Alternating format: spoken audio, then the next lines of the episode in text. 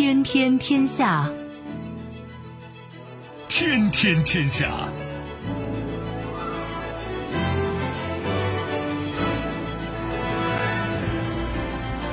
历史穿行者，新闻摆渡人。各位好，我是梦露。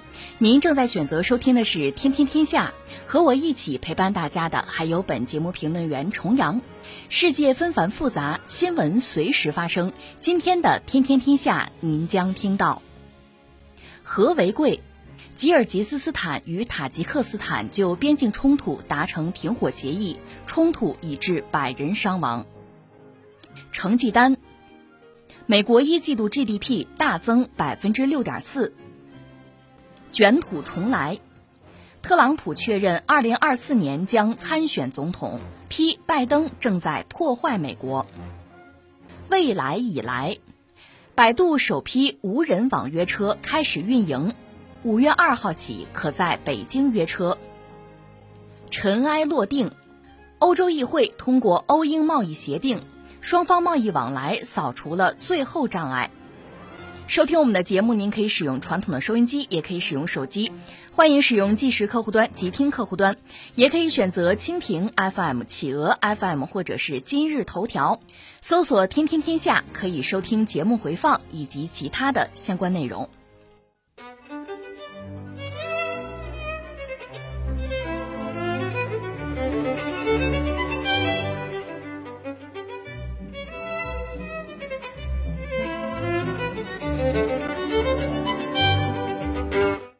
据吉尔吉斯斯坦外交部新闻司二十九号发布的消息称，就当天发生在吉尔吉斯斯坦与塔吉克斯坦边境地区的武装冲突，两国外长通过谈判达成一致，双方已宣布全面停火，并将武装力量撤离至原驻扎地点。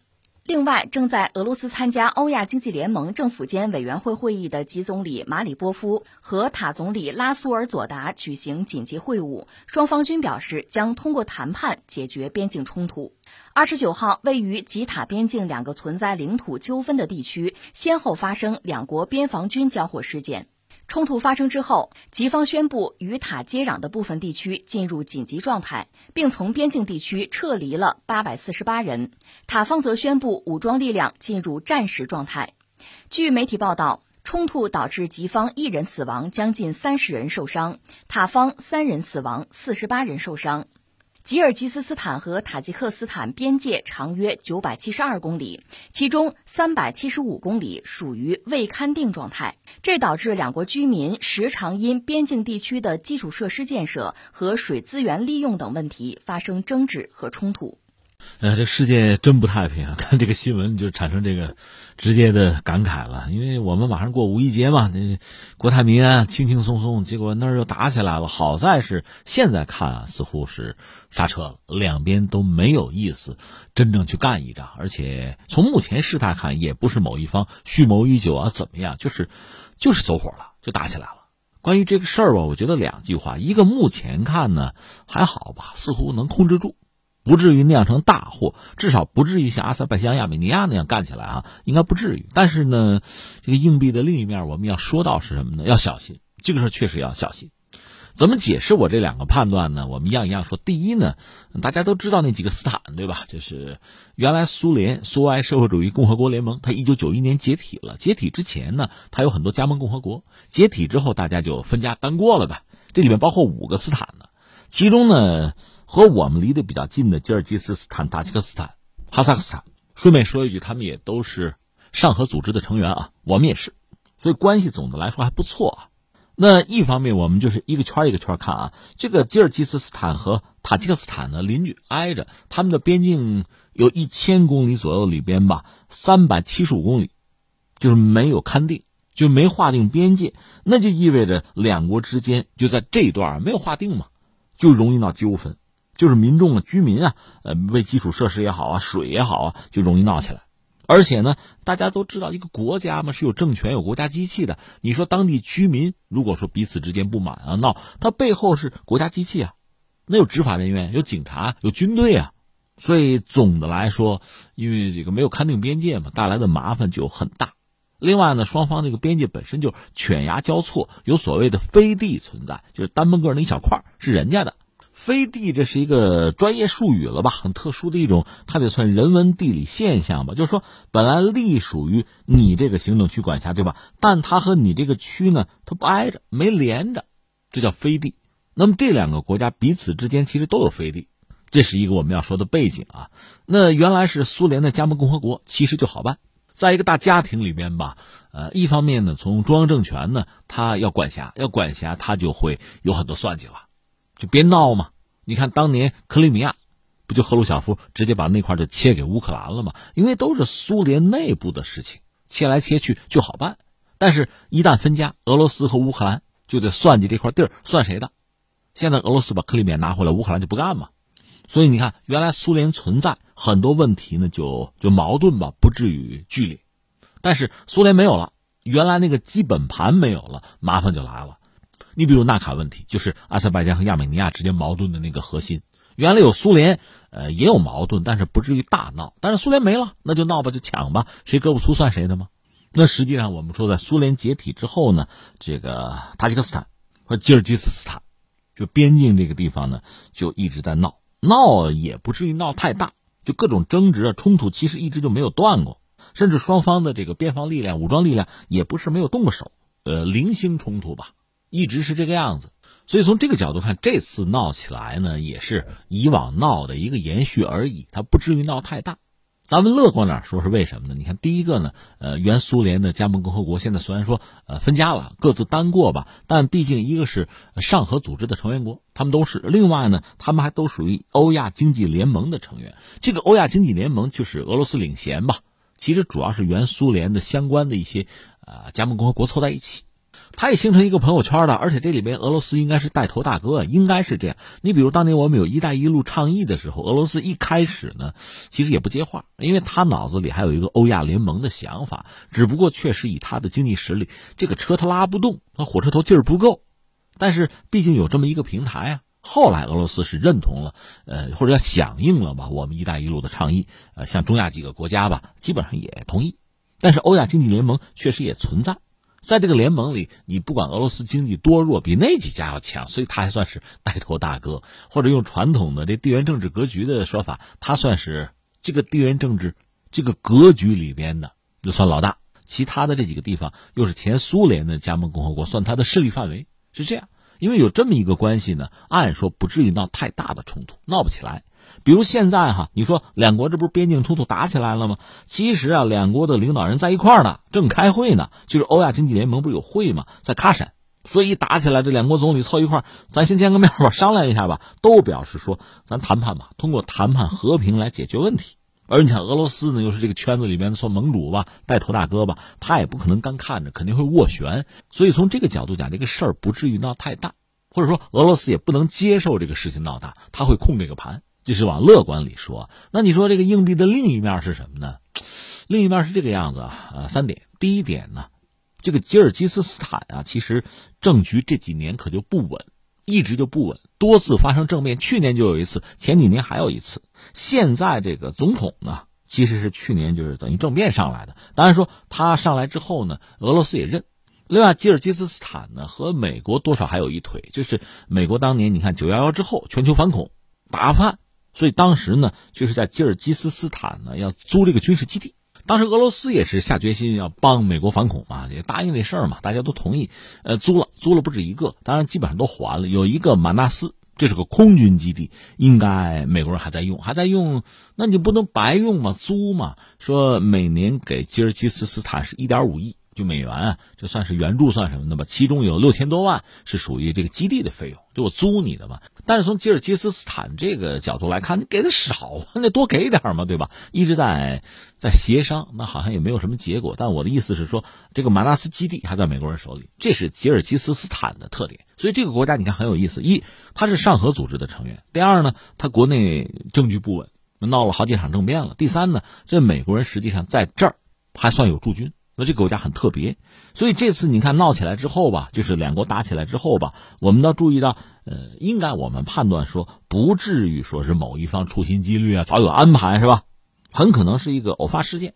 这个偶发事件的原因呢，现在我看主要是两个说法，一个就是抢水源，抢水源也不是现在抢，一直在抢。再一个是什么呢？就是安这个监控摄像头吧，一方安，另一方不干，最后就闹起来了。一开始可能双方用石块相互攻击，到后来就动枪了，甚至动炮了，就这么个过程。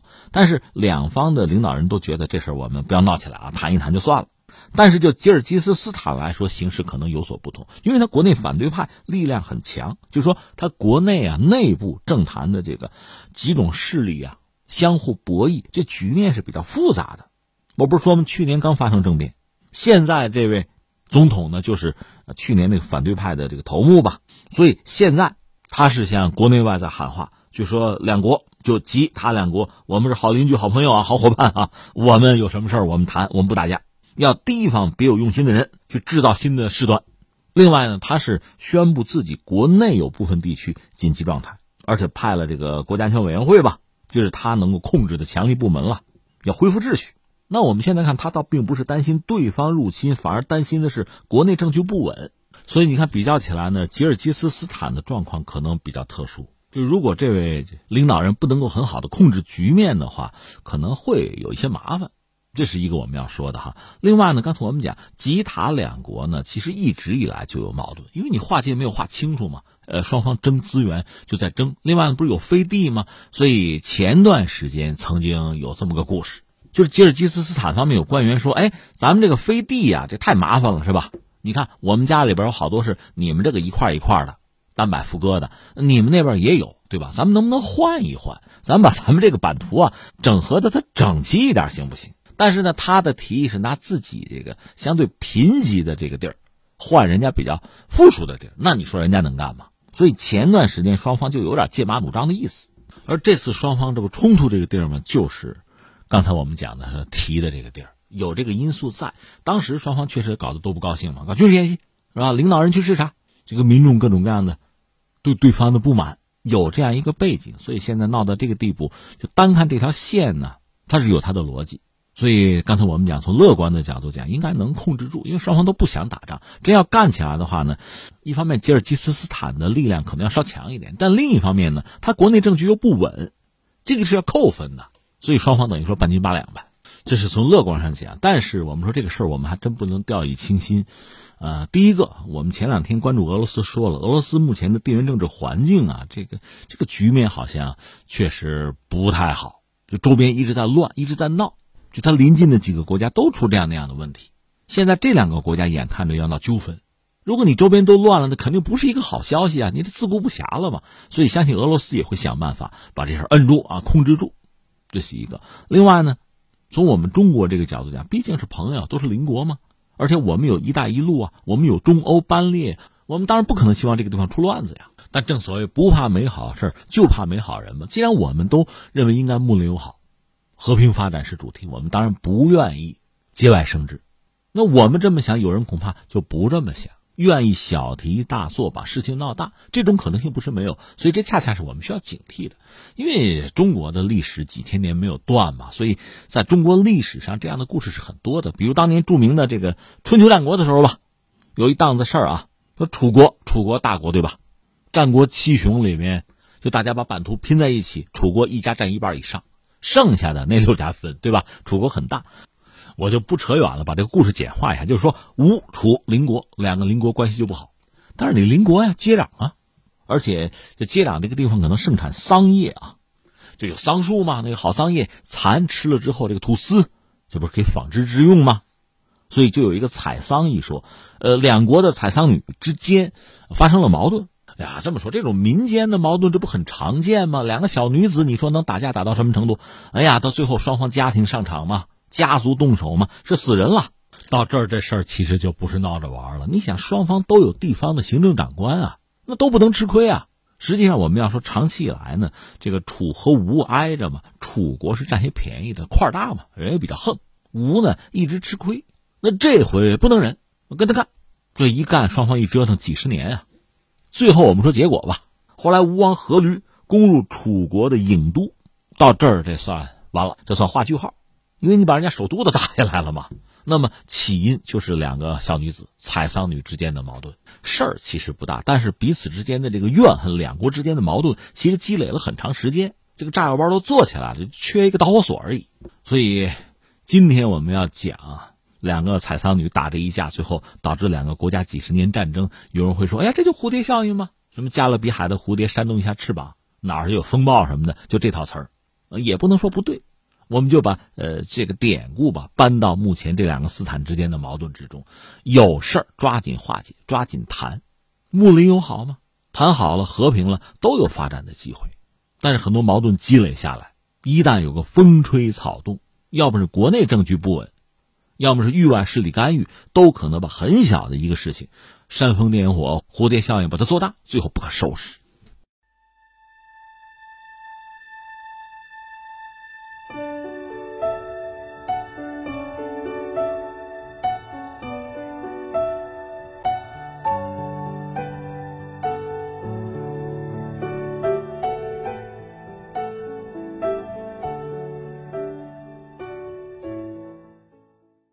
美国商务部经济分析局周三公布的数据显示，今年一季度美国国内生产总值 GDP 年化环比增长百分之六点四，也是除去年三季度之外，自二零零三年三季度以来的最快增速。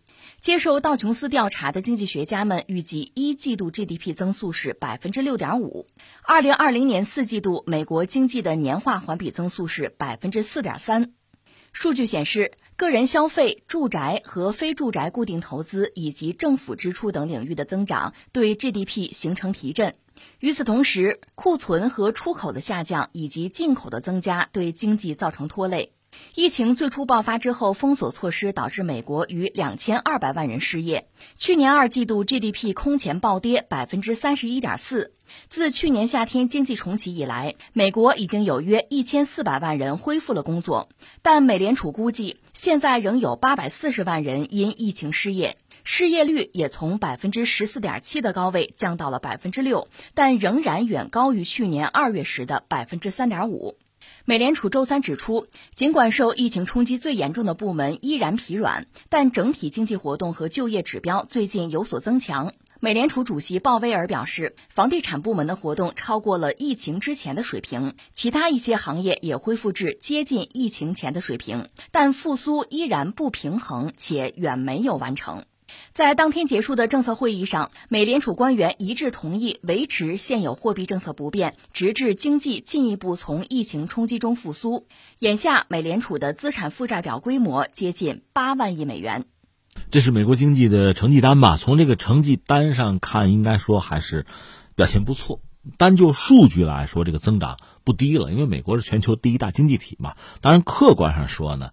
因为遭遇疫情吧，全球每个经济体，当然我们就是主要经济体吧，经济这个总盘子实际上多多少少都萎缩了。因为你前提是萎缩了嘛，在萎缩的基础之上，增长率高也就不那么让人觉得意外。所以美国这个数据呢，甚至还低于某些观察家的预期，但总的来说还是不错。呃，如果具体一点说，那你说什么是让它经济好啊提振，就是加分的是哪些？主要包括个人消费、呃住宅和非住宅。固定投资，另外还有政府支出这些领域，呃，增长是比较快的，对 GDP 形成了一个正向的提振。那你说拉后腿的是什么呀？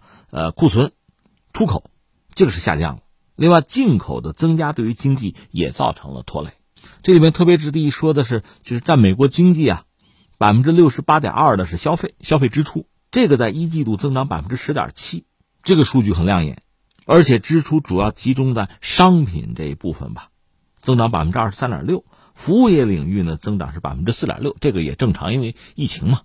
另外就是政府支出啊，投资增长百分之六点三，进口是增长百分之五点七，出口下降百分之一点一。所以总的来说，从数据上看，美国经济比起二零二零年那个疫情，比那个时候啊，因为你不得不封城封国嘛，比那个时候看呢，取得不错的进展。当时你想，就是疫情爆发最初那时候，还特朗普当美国总统嘛，不得不有些封锁措施，导致美国失业人口两千二百万以上。去年二季度 GDP 是跌了百分之三十一点四，当然之后后边三个季度美国经济就开始反弹，反弹就是百分之三十三点四。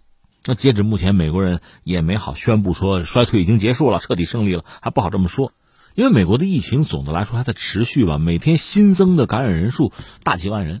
当然十万以内啊，但是大几万人，呃，死亡人数就因为疫情嘛造成的死亡人数每天还有几百人，这是他目前的状况。但是从经济数据上看，已经不错了。当然，我也看到很多分析，那就是印钞呗，撒钱起作用了呗。呃，我觉得这么说有一定的道理的。但另一方面呢，也不能只看到撒钱，就是美国人还是有一套玩法。呃，我注意到这个李迅雷先生，他是中泰证券的首席经济学家吧？他对美国这个撒钱呢，他有一个观察，他讲这个还不好叫大水漫灌，说美国确实大量的印钱，但是美元还没有大幅度的贬值，美元指数呢，呃，九十左右。就说大量撒钱印钱的时候呢，美国的商业银行是大量增加了自己的现金资产，但是没有放贷。去年美联储大放水的时候呢，是美国的商业银行的信贷增长是百分之九，就是美联储在印钞，但是美国的商业银行呢很小心谨慎，把钱留在自己手里面，留在银行里边，没有放贷放出去，这可能是很关键的因素。所以他认为美联储确实是大放水，全球范围内很多央行都在放水，但是美国谈不上大水漫灌。或者灌的不是最多的，另一方面，确实这个放水就是美国政府给老百姓发钱吧。特朗普在任上的时候呢，一年发了四万亿美元；拜登上台之后发一点九万亿，这加一块将近六万亿。这些补贴呢给到美国人手里，拿了钱之后就是消费嘛。所以我们现在看到美国经济的这个增长，其实消费是主要的一个拉动。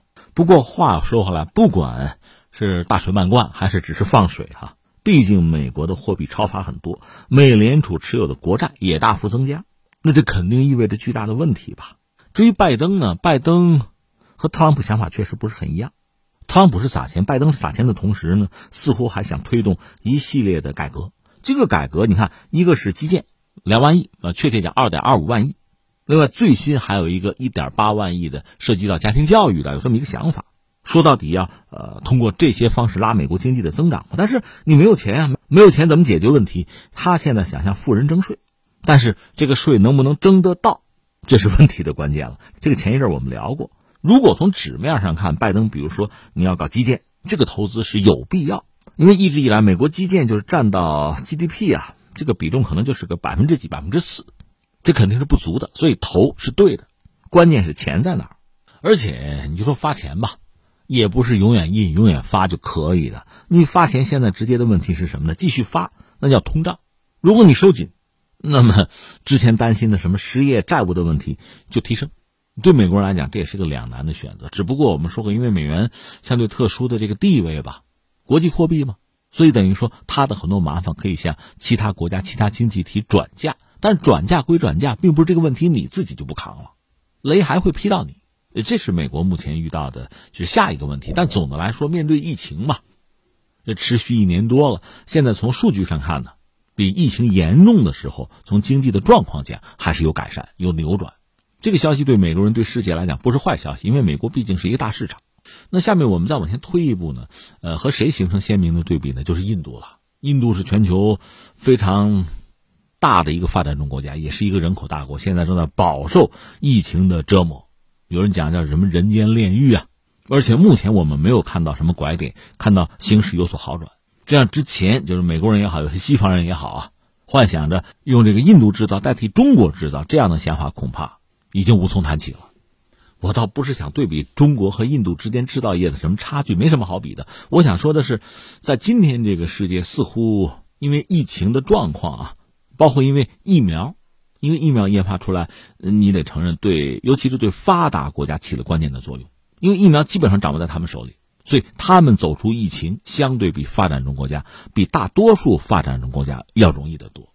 中国是一个例外，我们是发展中国家，但是我们自己可以研发疫苗，可以大规模生产，我们可以帮别人，所以我们是一个例外啊。把中国刨开，这个世界上，你看，大多数的发达国家，因为保有疫苗，所以他走出困境，实现经济的恢复。应该说，问题不大。麻烦是麻烦在广大的发展中国家，包括新兴经济体。巴西现在问题很严重，就怎么走出来是个很大的麻烦，至少需要相当长的时间吧。这样，在未来一段时间，我们可以预计，这个世界真的是一个平行世界哈，一分为二，一部分是啊摆脱疫情的、复产复工的、经济社会发展恢复的，一部分是没有。大多数的发达国家和中国这样的发展中国家，包括俄罗斯，因为俄罗斯那个卫星五号疫苗口碑还是不错的，它也走出来了，或者说它可控。在这个状况下，哈，在这个圈子里，大家又不得不同舟共济，新的供应链必须在这些国家之间打造。这是经过一轮很残酷的，就是疫情的遴选，算是目前我们说是胜出啊，或者逃离吧，呃这样一些国家，这样一些经济体，那么彼此之间的关系又需要重新的调整。在这个圈子里，如果像美国之前那样只谈什么脱钩啊，只谈竞争啊，应该讲并不合时宜，也并不明智。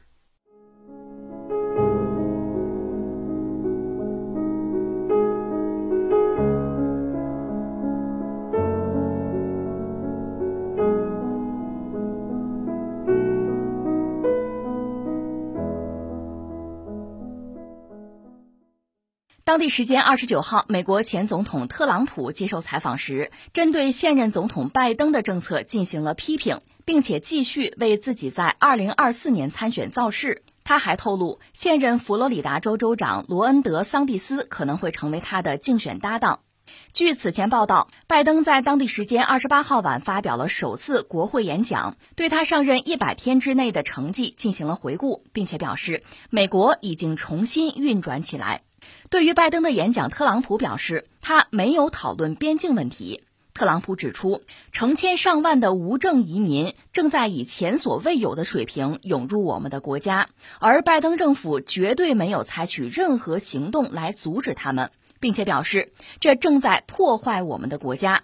此外，特朗普还进一步炮轰了拜登政府的能源政策和税收政策等。除了谈论拜登之外，为在二零二四年竞选总统造势，特朗普在采访中表示，自己百分百考虑再次参选总统。特朗普还计划在二零二二年中期选举期间帮助共和党重新夺回国会控制权。他呼吁参议院共和党人在中期选举之前找到新的领袖。不过，大多数参议院共和党人依然坚定地支持麦康奈尔。目前也没有共和党参议员有意挑战麦康奈尔的领导职位。呃，我们节目有一阵儿没关注特朗普先生了，特朗普这个表态，呃，他的理解大家都期待他回去吧，所以这个二零二四年有没有可能再次参与总统大选，并且要胜出？现在他表述的是我百分之百我要考虑，但是这并不等于百分百就下决心参加这个大选，更谈不上说百分百有把握就重回总统宝座哈。呃，我们一样一样说，我们先说几个硬指标吧。就是说，如果他二零二四年真的要参加大选，要争取重回美国总统宝座的话，那么特别值得一看的就是二零二二年了，明年，明年美国的中期选举。就是说，他本人、他家族也好吧。另外，假设他还是共和党人啊，我们先这么说，待会儿再解释啊。就是特朗普啊，呃，共和党啊，能够赢下二零二二年的美国中期选举的胜利。说到底就，是众议院、参议院。二零二二年那个中期选举，如果他们能够获胜，那特朗普所谓叫这个回归啊，什么王者归来，什么强势回归啊，那这个底气就有了，那么可能性就会变大。我们现在看到的是，他成立了一个什么前总统办公室，确实有这个意思。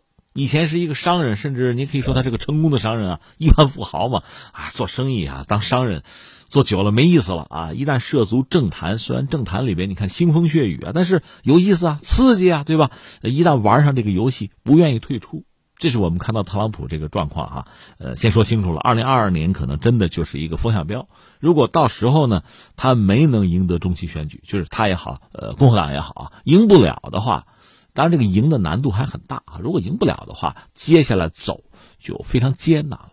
当然，还有一个说法，他自己以前是不是也表述过？就是我成立一个新的党，对吧？既不是共和党，也不是民主党，我自己单搞一个，哥们儿单扯一面旗哈。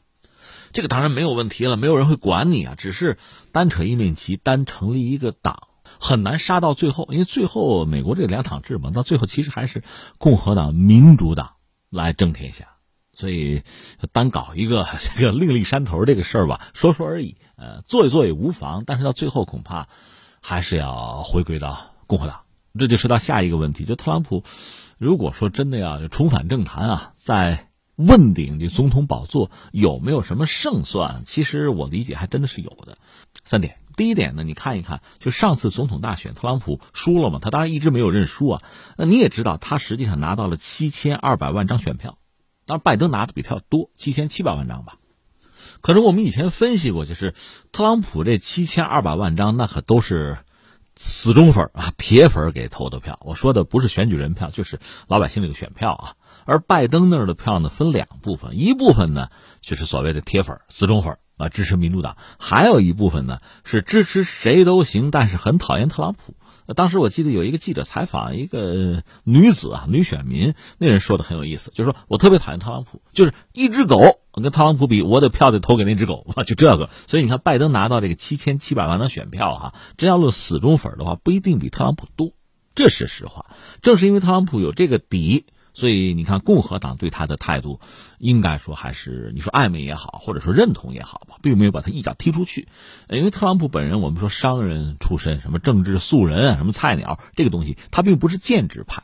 而在传统美国政治之中，像特朗普这样的人呢，是不太被人待见的。但是影响力大呀，网红啊，能够给自己就给共和党带来利益啊，那共和党的所谓建制派、所谓大佬也不会极端的排斥他。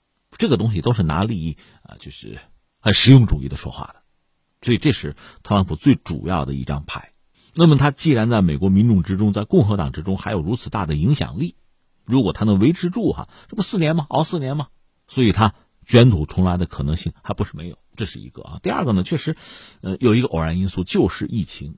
你要知道，特朗普拿的这个七千二百万张选票是在疫情状况下，而且他确实处理疫情处理的很烂的，这个 全世界恐怕都认吧。在这个状况下，美国大量的民众居然还投他的票哈，你会觉得不可思议。那没办法，这是这个美国人的智商、美式的民主带来的一个结果。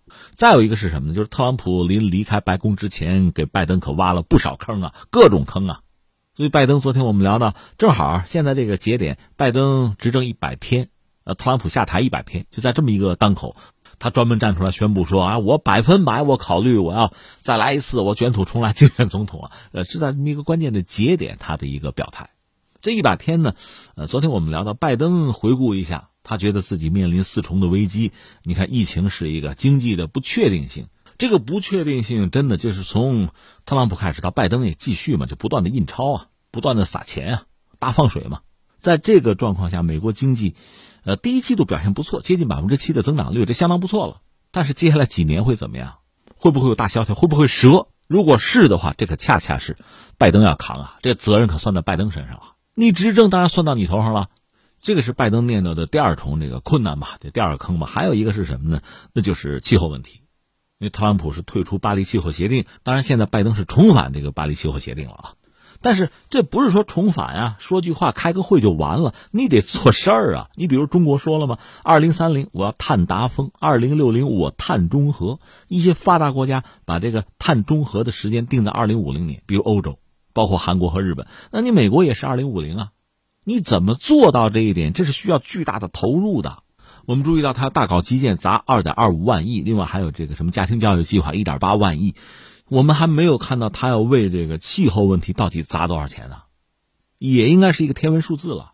更况且我们知道，美国其实制造业呢空心化比较严重，它第三产业比较发达，就是美国民众消耗的这个能源资源太多，排的碳太多，就是说需要美国人自己克制啊。这个我们以前聊过，就从能耗上讲，美国人在全球排到前面去的。可你知道，让美国人戴个口罩都难，你让他自我克制。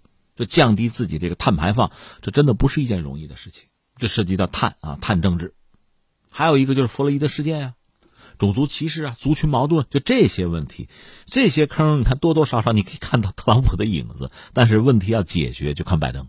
况且以拜登目前的这个身体状况嘛，精神状况，呃，这四年能不能撑下来？然后他也说自己想连任，还有没有这个能力？有没有这种可能性？这都是问题啊。第三呢，我想说一个概念吧。这个概念其实在全球范围内也没有达成一个一致、一个共识，但是有大家都念叨什么呢？所谓特朗普主义。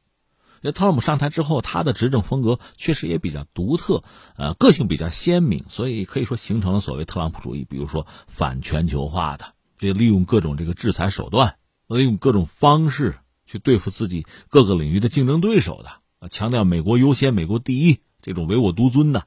利己的等等，你可以列出几条来。特朗普主义，特朗普主义之所以能够诞生，之所以有它的民意基础，应该说这个和美国目前的状态是有关系的。美国作为一个大国吧，它最早是英国的殖民地嘛，从英国手里独立的。有一段时间呢，这个国家也不大，农业国也不发达，而且偏安一隅在美洲。当时欧洲才是西方政治的中心呢。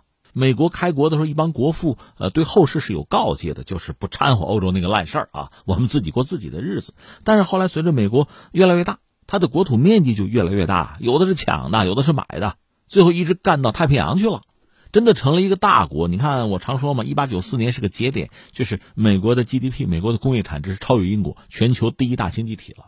到二战结束呢，彻底取代英国，成为至少是西方世界的霸主吧。在全球范围内看，那是个超级大国，到今天也是如此。所以，在它鼎盛的时候，它确实有精力、有资源，也有这个动机去干预整个世界。但是，曾几何时，我们讲它逐渐是在衰落。这个衰落呢，你要从绝对值啊，从 GDP 上看，它还是在增长的，只是在比例上，在全球的格局上，在份额上，其实它是有所下降的。那在美国，实际上对世界的影响力下降，综合国力在下降，在这么一个状况下，其实特朗普主义应运而生是有它比较深刻的基础的。或者我们这么讲，特朗普能不能在二零二四年重返美国政坛当总统，这个甚至和什么有关系？和他身体状况有关系。老头七八十了。拜登年纪也不轻了啊！另外呢，确实和很多偶然因素可能会有关系。你能预测二零二四年会发生什么呢？谁能预测到这次新冠疫情对人类造成这么大的影响呢？也可能还会有很多偶然因素会左右，导致美国政坛发生这样那样的变化，不可测。所以，特朗普能不能回归美国的政坛，再次成为美国总统，不好讲。但是，特朗普主义就在美国目前的基本盘。或者我们说个玄的词儿，就美国目前国运啊，这个走势，在这个状况、这个背景下，它确实有可能卷土重来。更何况，就说拜登，拜登上台执政，这不一百天了吗？你仔细看看，至少目前他的一些策略是继承了特朗普当年的策略的，他并没有彻底和前任一刀两断。你说照你这么说，他胜算很大了，特朗普再次成为美国总统的可能性很大了吗？呃，我只能说不排除。但是刚才我提了一个词儿嘛，基本盘。这个基本盘，呃，对于美国总统大选来讲呢，意味着可能很丰富的内涵啊。你看美国的经济啊，美国的国运啊走势，这是一类。那美国国内的这个政治气氛，两党争斗的这个格局，这也算是基本盘，对吧？另一方面呢，美国的阶级结构、人口结构都可以算是基本盘。我说一点吧，比如说对待这个移民的政策，特朗普相对比较严的。有人讲他就是个种族主义者，他排斥移民，排斥有色人种。而拜登或者叫民主党呢，则不然。所以你看，就拿投票来讲，什么拉丁裔啊、少数族裔啊，一般是不会投特朗普的，肯定要投拜登、投民主党。那民主党拜登必须投桃报李，所以他们一上台，对特朗普之前的移民政策、难民政策肯定要改变，肯定要放宽。那你想，大量的移民涌入美国，肯定要改变美国现有的人口结构的。另外还有一点就是，特朗普的支持者有人讲不什么，红脖子、中下层的白人，他们会老的，他们在美国的这个政治生态之中的影响力会下降的。刚才我们不是谈到特朗普在二零二零年拿到了七千二百万张选票吗？我们就说大家的政治立场不变，对特朗普的支持不变啊，就是因为年龄，就是因为时间，在四年以后，这个数字会缩水吧？会缩水多少？这我们要打一个问号。其实这个也是一种不确定的因素吧。另外，这个世界其实不管你愿不愿意全球化啊，导致大家的这种各种联通，很多问题呢，瞬间会影响全球。这些不可测的、不确定性的因素吧，其实，在各国的这个政治生活生态之中，都在发挥着越来越大的影响。所以，特朗普能不能真的这个二零二四年回归，这真的是一个未知数。重复一下啊，他现在说的是百分百考虑要回归，考虑的结果是回归还是不回归，这还不一定，对吧？另外就是说，一旦回归，能不能？成为美国总统还是另一个问题。当然，我个人估计他真的是有兴趣，而且这是为子孙造福的事情。包括他那个呃大女儿伊万卡，不是也有意问鼎美国政坛？是不是有人还猜他有兴趣成为美国第一位女总统吗？这个兴趣想必现在也还是有的。那确实需要特朗普前人栽树，后人才可乘凉啊。这是二零二四年，我们先放在这儿，就特朗普能不能？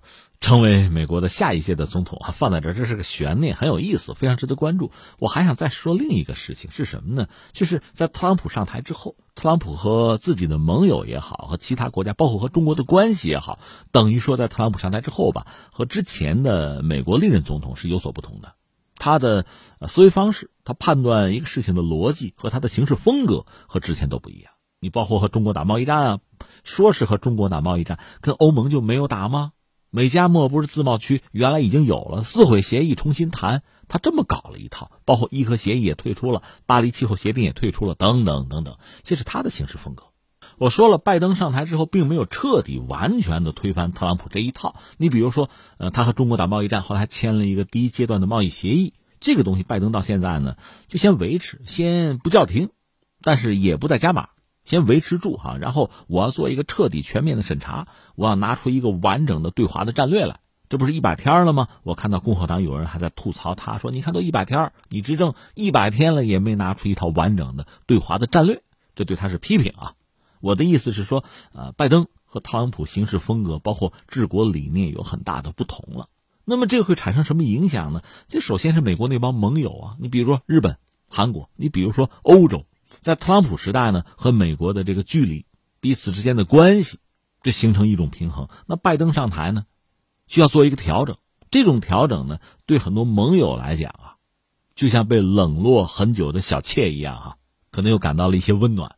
但是如果特朗普再度上台呢，那重回之前的方针，你说这不折腾吗？但这种折腾，对欧盟意味着什么？对日本意味着什么？啊，包括对俄罗斯意味着什么？你想，这确实充满了戏剧性和不确定性啊！你说，嗨，别管谁上台，共和党、民主党对中国的这个定位，对中国的态度，基本上是趋同的。是啊，是趋同的。但是，毕竟处理和中国的关系吧，这个手法差别很大。这就涉及到，比如对欧盟的态度，特朗普跟中国那叫单挑，连欧盟我一块修理。但是拜登不会这么干，这个对欧盟会产生很深远的影响。这就让欧盟对华对美国的态度呢，也不得不因应的做出调整。那如果特朗普在二零二四年上台，重回之前的方针的话，那你想欧盟就哭去吧。所以你看，一个国家，包括像欧盟这样的二十七个国家的联盟哈，如果能形成一个自主的、完整的对外战略，能够自己决定自己的命运，自己做自己的船长，何其重要。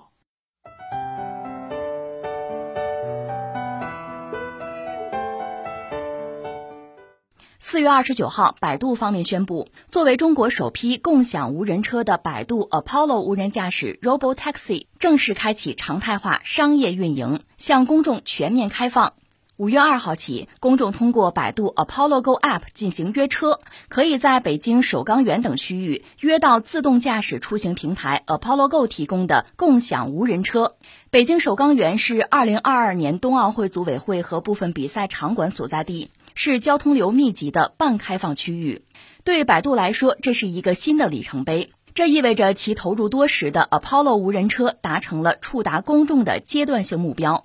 百度方面表示，后续百度 Apollo Go 将布局更多城市和更多区域的常态化运营，并将在北京冬奥会期间承担首钢园区内运动员、冬奥组委会工作人员的接驳任务。我们再来看看车辆的使用流程。上车之前，乘客需要扫描车身的二维码，确认身份，并且进行健康码扫码登记，才能够解锁车门上车。上车之后，乘客点击开始行程之后，系统会检查并且确认安全带是否系好，车门是否关好。随后，系统会自动开启行程。行程过程当中完全无需人工驾驶，但是偶发车辆遇到困难的时候，需要五 G 云代驾及时介入，帮助脱困。呃，百度的这个共享车啊，无人驾驶，确实让人觉得。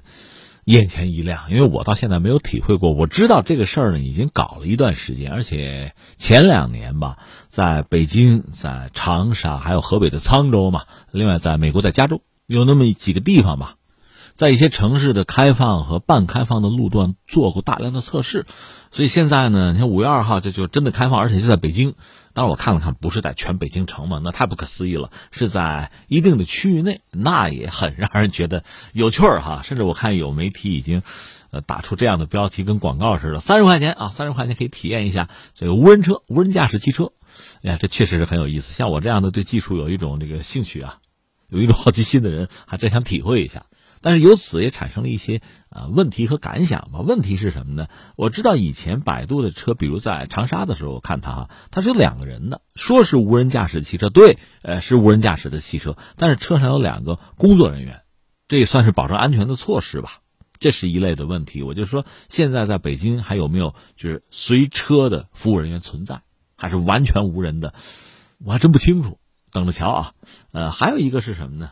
就是我们知道以前他做测试的时候，那车有它的缺陷，就是一旦你确定了这个目标目的地，它会有一个固定的路径啊，那你就不能再改了。所以这这机器人吧，死心眼儿吧，有这个因素在。不知道现在呢，这个问题是不是解决了，或者解决到某个程度了？所以你看，我作为一个就算是交通参与者吧，出行者，我对这个车也很感兴趣。那我关注的就是以下几个问题了。第一个当然就是一个安全问题。这个安全问题呢，既是我作为一个乘客，我的安全问题能不能保障？我能做的就是系安全带了，然后就是 就是祈祷了，是吧？别出事儿哈。那么还有一个问题就是，车如果撞了行人，怎么办？或者说发生交通事故、交通纠纷怎么办？那以前呢，呃，出租车也好，什么滴滴也好，它总有司机啊。我私家车也好，我是司机啊，我是车主啊，那这个事儿总能找到相应的人，他总是有责任人啊，当事人啊。但是无人车这个问题是不是就不好解决，或者说需要重新的去考量？呃，所以第一个，首先我们考虑的是安全问题，安全问题相关的就是法律法规啊，现行的法律法规、现行的制度，因应着技术的进步，恐怕也要做出调整。另一方面呢，按照原有的规则。无人车能不能上路？上路到什么程度？其实也是有限制的。所以这个过程啊，它是一个互动的过程。这个过程本身对技术的进步啊，对消费者利益的维护啊，就这些问题怎么样综合的来考量？你想吧，这确实是一个呃耐人寻味的、影响深远的问题。当然，另外还有一个问题，有人会说：“哎呀，那司机怎么办啊？司机会不会就下岗失业啊？”那从长远看，这种可能当然是有了。因为无人驾驶汽车，如果啊。有足够的数量吧，投入使用，有足够的资金用于持续的投入啊，发展进化，它积累足够的经验之后，我觉得这个车本身，它的安全性、它的效能应该会提升。而且呢，既然是无人驾驶智能汽车，它可以和整个城市的交通管理呢更紧密的衔接，这样不管是它自身的安全性、经济性，就从公司运营这边呢。会达到一个比较理想的效果。另外呢，对整个城市的拥堵，就整整个城市交通啊管理，应该说也会达到一个比较理想的状况吧。我想技术的进步最终会满足我们的要求，达到我们的标准。那到那个时候呢，那你说作为一个司机开车的人，可能你会觉得反而多余了。你的经验、你的智慧不足以替代机器，或者说机器已经远远超越你，因为他掌握的数据，他对全局的掌控，他的反应时间，应该说。比人会更优秀，也更充分，而且人会有情绪啊，身体会疲劳吗？肉了吗？机器不存在这个问题。就像我以前不就说过吗？下棋，人要战胜机器几乎是不可能的，它永远是最好的状态，它永远不知疲倦。当然，至于眼下呢，我相信完全不至于，就是机器取代人完全不可能。一个呢，就整个城市的交通还不足以，还没有办法接纳，就是容纳纯粹机器的就无人驾驶车的存在。全部的覆盖容纳很难做到。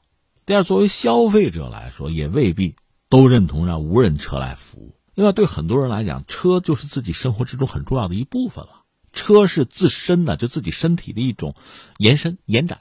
开车和别人打交道，那和人自己和别人打交道是一样的，所以那是不可取代的。这也是一种根本的需求吧。总而言之，这种无人车真正进入我们的生活。就是我们适应它，城市适应它，社会适应它，呃，乘坐者包括其他开车的人适应它，那都是需要一个过程吧。这个过程中会发生什么，其实我们还完全不得而知。但是我们能够判断，像百度这样的公司呢，会在整个这个过程之中呢，不断的修正，啊，自己已有的设计啊，追求更好的目标，这是肯定的。那最后我还是要感慨一下科技的神奇，呃，感慨一下这个。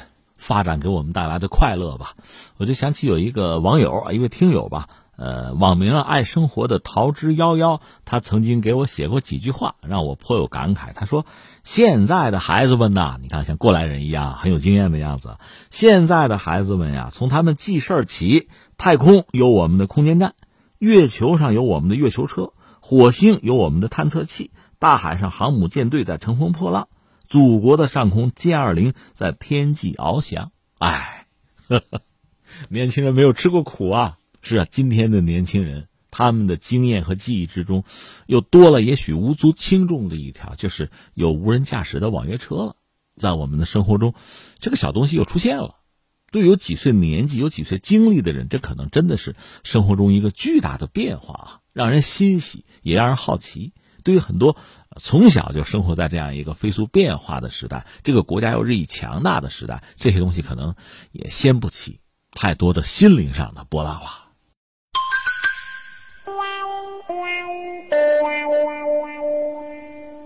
欧洲议会二十八号以压倒性多数通过了欧英贸易协定，为后脱欧时代欧英贸易往来扫除了最后障碍。欧洲议会以六百六十票赞成、五票反对、三十二票弃权的表决结果，通过了这份贸易与合作协定。媒体表示，随着欧英贸易协定的通过，也为双方过去四年的艰苦谈判和辩论以及相互的不信任画下了句点。欧洲理事会主席米歇尔二十八号在推特上表示，英国永远是欧盟的重要朋友和伙伴，欢迎欧洲议会对欧英贸易与合作协定的表决结果。这标志着欧英关系向前迈出了重要一步，并开启了一个全新的时代。英国首相约翰逊也对贸易协定的通过表示了欢迎。约翰逊认为，该协议是漫长旅程的最后一步，将在欧英关系之中起到稳定的作用。二零二零年一月三十一号，英国正式脱欧，不再是欧盟成员国。随后进入脱欧过渡期，过渡期在二零二零年十二月三十一号结束。这所谓这个欧英，哎，这名字说的真别扭。原来英国是欧盟成员吧，现在退出来了，所以欧盟和英国要签这个贸易协议吧？他们叫贸易协定哈。这其实谈下来了，谈下来总要双方批吧。现在等于说是欧洲议会把这玩意儿批了。那将来呢？双方在这贸易上就没有什么障碍了。呃，这个逻辑大家很清楚。比如说那个 RCEP 那个东西呢，呃，应该说是呃，除了印度吧，剩下十五国，大家凑在一起把这个事儿达成了，达成了。那么各回各家，政府把这个东西已经谈好了。那下面就是自己国家的最高权力机构，你们商量吧。所以很多国家最后还有一个批的问题。你比如日本的 RCEP 它批了，我们中国也批了，我们批的还比较快，日本也算很利索。所以别管嘴里说什么，我看很多评论讲身体很诚实吗？日本需要加入 RCEP 吗？你摆什么姿态你也得进来啊。那么现在欧洲就欧盟和英国之间也是这么一个东西，双方谈啊，最后一分钟哈，最后达成一个东西谈出来了，谈出来双方自己呃回家去商量吧。现在是欧洲议会把它批了，事儿就是这么个事儿。那意味着将来呢，双方可以在就这个平台这个框架内呃做贸易了，就成为新的贸易伙伴了。呃，这个状况呢，应该说。比大家担心的最糟的那个局面，就是英国的硬脱欧，比那个要好。呃，也不至于说英国也好，欧盟也好，将来大家只是在 WTO 里边那么一个关系，就形同陌路的关系，比那个要好。当然说比英国在欧盟内部可能就没那么亲了啊，是两个不同的经济体了，在一起发生关系、贸易关系是这么个状况。但总的来说，这个结局呢？呃，其实是大家能够意料得到的，算是比较好的结局，不是最糟的，就是好的吧。那我们顺便说一句，现在疫情其实对双方都产生很大的影响，对于欧盟更是如此。欧洲的问题啊，在全球范围内，但你不能拿欧洲和谁和印度去比，不合适。和美国比吧，美国我们看到第一季度这百分之六点几嘛，将近百分之七，增长率还可以。那么欧洲其实问题就要大得多，欧洲主要国家的债务呢都在上升，货币超发呀，财政举债吧。最终会带来很大的麻烦，甚至会加剧全球经济的衰退、全球泡沫的破灭这个风险。所以，欧洲将来可能会出问题。那在这个时候呢，怎么样抱团取暖？就欧洲内部啊，欧盟怎么解决？另外，和英国的贸易关系如果能够维持一个比较顺畅的局面，哈，总还是好的。当然，我们说在达成这个协议之前，双方还是这个 耗了很久，最后其实都耗不住了。大家都想多争一点利益，但是到最终呢，这个平衡达成了就很难再有大的改变或者修正了。谈了九个月吧，在去年年底十二月二十四号，就达成包括这个贸易在内的吧，是一系列的合作的细节达成一致，然后按法定程序吧，就双方未来贸易和合作的协议呢，就双方的议会去批吧。英国方面批的很快了。而且英国女王伊丽莎白二世也批准了，这就成为法律了，就这么干就行了。欧盟因为这人多嘴杂吧，它一共是二十七国嘛，所以它挺有意思，想了一些办法，也就是积极要通过吧。欧盟方面是有一个变通的方式吧，就是各成员国咱先批准临时执行这个协议，同时呢提醒欧洲议会对协议进行审议。但是真落实执行的时候又出点那个麻烦，英国方面出点所谓幺蛾子吧。欧盟这边说你没按规矩办，对吧？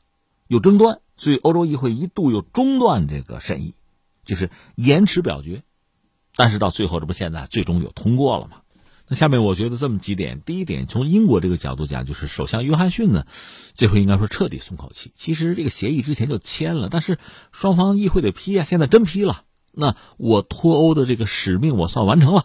就等于说，约翰逊肩上的重担是不是就就松一松？因为他是坚定的脱欧派嘛，真正脱成了，这使命算完成了。但是这算是一半，下边的任务是什么？你作为首相，你得带着英国，让老百姓日子过得更好啊！你不能说脱欧之后变得更糟，那大家得跟你算账啊！所以下面的这个活儿不轻。当然，约翰逊现在还遇到一些麻烦，就是算政治上的丑闻吧，搞什么超标装修什么的，正在接受质询，但看样子过关问题不大。但英国现在有一个关键的问题：真正脱欧之后和欧盟的关系确实和以前不同。以前它是一个重要的成员嘛，现在不是了。所以在和欧盟搞好关系、继续搞贸易的同时呢，他必须想办法加入更多的群。你比如说，那个 CPTPP，当然因为考虑到目前美国把中国作为一个主要的战略竞争对手吧，所以他又不得不跟美国走。这样和中国的关系和像诸如 RCEP 这样的关系，他不得不重新考量。否则的话，以英国的个性哈，能加入他也会加入的。那现在不然啊，跟在美国屁股后面走，他下面其实最大的问题是怎么和美国尽快达成自贸协议。至于欧盟呢，我们刚才讲麻烦已经很大了，因为疫情本身让很多东西，特别是矛盾啊，也叫水落石出啊。所以欧盟现在是面对前所未有的一系列挑战，来自疫情的，这是卫生方面的吧，或者说来自安全的，然后还有来自经济的，另外还有来自团结的。恰好这个时节呢，德国的默克尔要谢幕了，所以他的接班人是谁？能不能像以前那样哈，让德国继续成为欧盟的领头羊，驱动这个庞大的经济体吧继续往前走？这还是一个问题。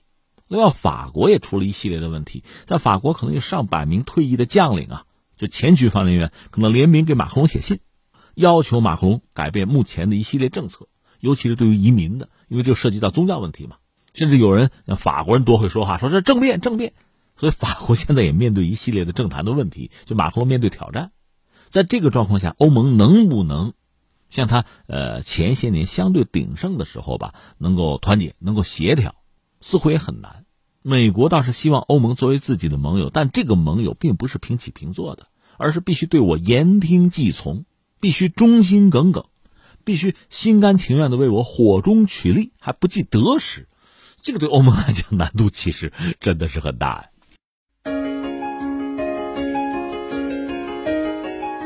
好，以上就是今天天天天下的全部内容。我是梦露，感谢收听，明天再见。